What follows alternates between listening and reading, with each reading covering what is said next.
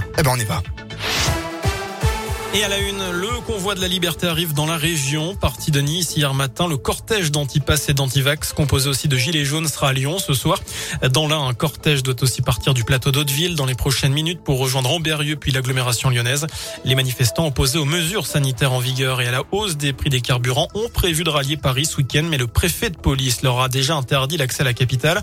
Tout à l'heure, ce sont les autorités belges qui ont décidé d'interdire ce convoi qui devait relier Paris à Bruxelles. C'est le convoi de la honte et de l'égoïsme qualificatif employé ce matin par Clément Bonne, le secrétaire d'État chargé des affaires européennes. Pas de blessés, mais une grosse frayeur ce matin pour les quatre occupants d'une habitation à Périeux dans le budget. Leur maison a pris feu pour une raison indéterminée, mais aucune victime selon les pompiers. 3000 foyers privés de téléphone et d'internet près de Mâcon à Saint-Symphorien d'Ancel, Crèche-sur-Saône, Romanèche, Torin et Vinzel, c'est ce qu'indique Orange. Un élu du Rassemblement national mis en examen pour diffamation publique il y a un an sur un plateau télé face aux députés les Républicains de l'Inde Damien Abad. Eh bien, Julien Audou, l'actuel porte-parole du RN, avait accusé la mosquée d'Amberieux de radical et de salafiste. La polémique avait suscité l'indignation chez les musulmans en Barois, eh bien réputés modérés et apôtres du dialogue interreligieux, comme le soulignait Damien Abad. On passe au sport. Auvergne-Rhône-Alpes, terrain de jeu des stars du cyclisme. Le double champion du monde, Julien Alaphilippe. Le TGV de Clermont, Rémi Cavagna, mais aussi le Colombien Nairo Quintana ou l'Australien Ben O'Connor, quatrième du dernier Tour de France. Ils seront tous là du 5 au 12 juin sur les routes du Critérium du Dauphiné, dont le parcours a été officialisé ce matin à l'hôtel de région à Lyon.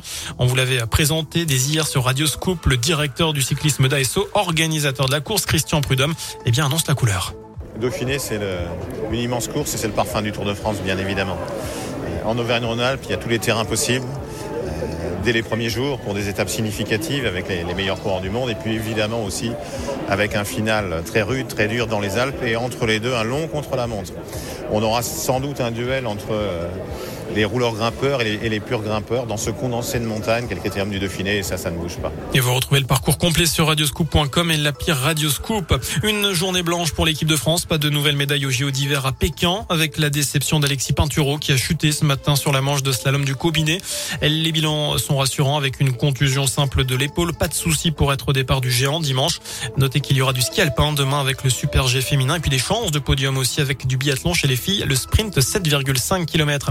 L'Ouzbékistan, la Jordanie ou encore les Émirats arabes unis. Quelques-uns des pays que les aventuriers de Pékin Express vont parcourir sur le petit écran. La 15e saison intitulée Sur les terres de l'aigle royal revient sur M6. Premier épisode ce soir à 21h05. Huit binômes tenteront de finir premier à chacune des étapes. Parmi eux, Jérémy et Fanny, un couple originaire de Saint-Didier sur Chalaronne dans l'Ain.